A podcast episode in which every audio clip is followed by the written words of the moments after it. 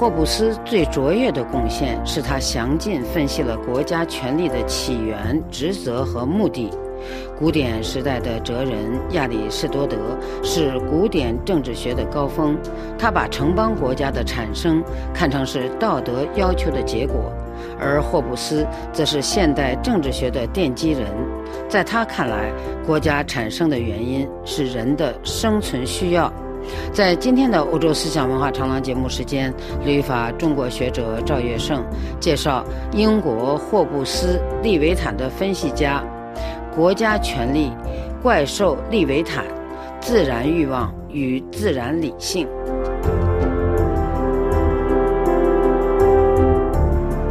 赵先生您好，您好，赵先生，看来了解霍布斯的政治学说是了解现代政治学的钥匙。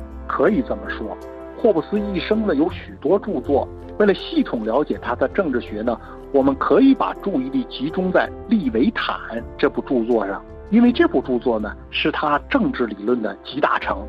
我先解释一下《利维坦》这个名称啊，这个怪怪的一个名。霍布斯在《利维坦》一书的第二十八章中，他说：“我已说明了人类的天性，他们由于骄傲和其他激情，被迫服从政府。此处又说明人们的统治者的巨大权力。我把这种统治者比之于利维坦。”这比喻是从约伯记第四十一章最后两节取来的。上帝在这儿说明了利维坦的巨大力量，以后把它称为骄傲之王。上帝说，在地上没有像他造的那样无所畏惧，凡高大的，他无不蔑视。他在骄傲的水族上做王。这个利维坦呢，拉丁文就写作 Leviathan。原意的是怪兽，但是约伯记呢说他是水上之王，所以这个和合本的圣经呢就把它翻译成鳄鱼。这个怪兽呢有多凶狠呢？咱们看看在约伯记中啊，耶和华就给约伯呢就描述这个利维坦，说什么呢？说他以坚固的鳞甲为可夸，紧紧合璧，封得严密。这鳞甲是一一相连，甚至气不得透入其间，交结不能分离。他打喷嚏就发出光来，他的眼睛是好像早晨的光线，从他口中发出烧着的火把与飞并的火星，从他鼻孔冒出烟来，如烧开的锅和点着的芦苇。他的气点着煤炭，有火焰从他口中发出。他的镜像有力，在他面前都恐吓蹦跳，他的肉块是互相连接，紧贴其身，不能摇动。他的心如磨石那样结实，他一起来，勇士都惊恐，心里慌乱，便都昏迷。人若用刀用枪扎他，都是无用的。他以铁为干草，以铜为烂木。他的肚腹下如尖瓦片，他如钉耙经过淤泥，他使深渊开锅开滚如锅，使海洋如锅中的高油。从这段描述来看呢，这利维坦是个刀枪不入、凶狠无比、无法无天的东西。那在霍布斯的心目中，国家权力就是这么一只凶狠无比的怪兽。是的。这种至高无上、法力无边的国家权力，就是霍布斯心中的主权者。他的代表呢，就是君王。这个论断呢，看上去有点眼熟啊。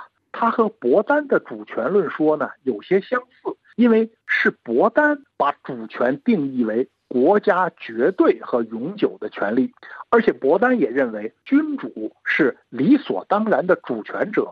但是，关于主权者这个权利，它怎么来的？为什么人民会让渡自己的权利，并且服从这种权利呢？那伯丹他并没有做进一步的阐述，是霍布斯对这些问题做了系统的阐发。其重要的特点是，它是从。人性本身出发来论述国家主权的产生、转让和发展的历史过程，在霍布斯看来啊，大自然就是上帝创造世界、治理世界的艺术，而这门艺术呢，可以被人模仿。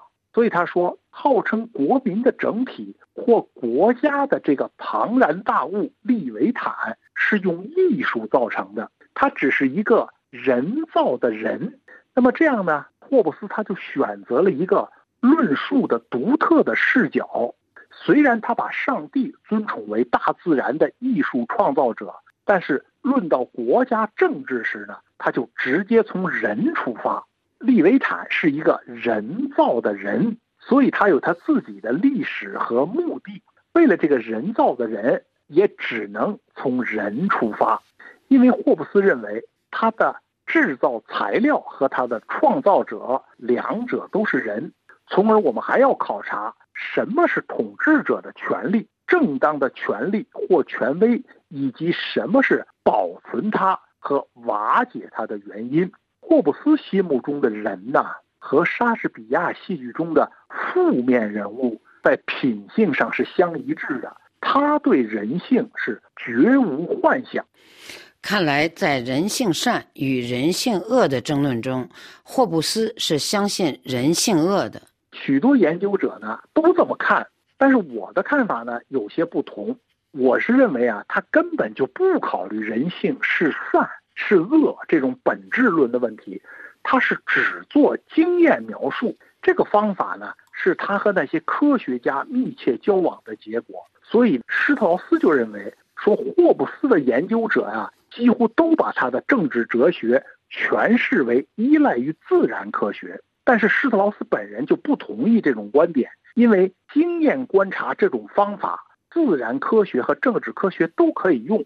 只要记住啊，面对的是两类完全不同的对象，一类呢是无激情也无理性的这个自然存在，另外一类呢是有激情有理性的社会存在。霍布斯他是不把这两类混为一谈的，在他看来，人呢是可以从两个层次来考察，这个考察的结果呢是两条公理，一条是自然理性公理。一条是自然欲望公理，霍布斯用更直白的话来说呀，两条公理同样正确。人待人如上帝，人待人如豺狼。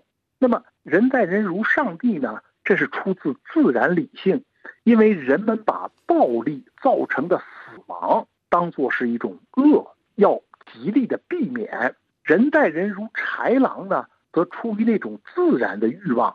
因为人的贪婪呢，他要把一切人所共有之物据为己有，而这个贪婪呢，它不仅仅是因为人要占有更多的物质产品来消费，他还有一种心理满足，就是利维坦的骄傲之王，也就是说，我能超越其他一切人，这带来一种幸福感。那么施特劳斯就把这种幸福感呢。描述为呢，人出于自然天性，力求胜过他的所有同类，使他们呢都承认自己的优势，从中体验自我欢愉和自我满足。也就是说，他出于本性，他希望全世界都惧怕他，服从他，越来越辉煌的压倒他人，就是人的目标之所在和幸福之所在。所以，用霍布斯的话来说呢，就是。持续胜过他人，即是幸福。这种虚荣自负，显然会造成压迫他人的欲望。对的，所以你就能体会啊，那些被称作玻璃心的那一群人呢，他们就是永远是处在虚幻的亢奋之中，并且是深感幸福。那么一旦从遥远的地方传来旁不相干的声音，他们先自取其辱，然后他们就会去奋力侵犯他人。以捍卫他们的这种幸福感，其实呢，这也是一种占有欲，而且是没有底气的那种占有。所以霍布斯就指出，每一个人呢，都希望他人对自己的估价和自己对自己的估价相同。每当他感到受了轻视、被低看的时候，他便会尽全力加害他人。他把引起人争斗的原因呢，分成三种，就是竞争、猜疑。和荣誉，霍布斯说呢，第一种原因使人为了求利，第二种原因使人为了求安全，第三种则使人为了求名誉而进行侵犯。那么在第一种情况下呢，人们使用暴力去奴役他人及其妻子、儿女与牲畜；那在第二种情况下呢，是为了保全这一切；在第三种情况下，就是由于一些鸡毛蒜皮的小事儿。一言一笑，一点意见上的分歧，以及任何直接对他们本人的蔑视，或者是间接的对他们的亲友、民族、职业或荣誉的蔑视，霍布斯讲的这些状态呢，就是人的自然欲望的追求。它引发的结果是什么呢？就是每个人对每个人的战争。在这种战争状态下，产业是无法存在的。因为它的成果不稳定，人们不断处于暴力、死亡的恐惧和危险中，人的生活孤独、贫困、卑污、残忍而短寿。那么在这种状态下呢，是非、公正等等观念是不存在的，因为没有共同权利的地方就没有法律。他描述的似乎不仅是人类史前状态吧？对。他其实是把自己亲眼见到的这个英国的动乱呐，把它想象为史前状态。但是人类社会会提出要求啊，因为人他还有自然理性，所以霍布斯说这种状况却有可能超脱。这一方面呢要靠人的激情，另一方面呢要靠人的理性，因为呢人们倾向于和平的激情。是对死亡的畏惧，对舒适生活所必须的事物的欲望，以及通过自己的勤劳取得这一切的希望。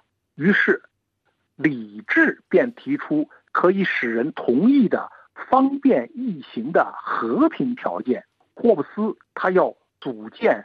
解释人类社会的基本原则，他把这些东西呢称作自然律。好的，那就谢谢赵业胜，谢谢各位听友。以上您听到的是赵月胜的英国霍布斯利斯坦的分析家关于国家权力、怪兽利维坦、自然欲望与自然理性。本次。欧洲思想文化长廊节目由索菲主持，感谢伊德利斯的技术制作和各位收听。下次欧洲思想文化长廊节目时间，我们再会。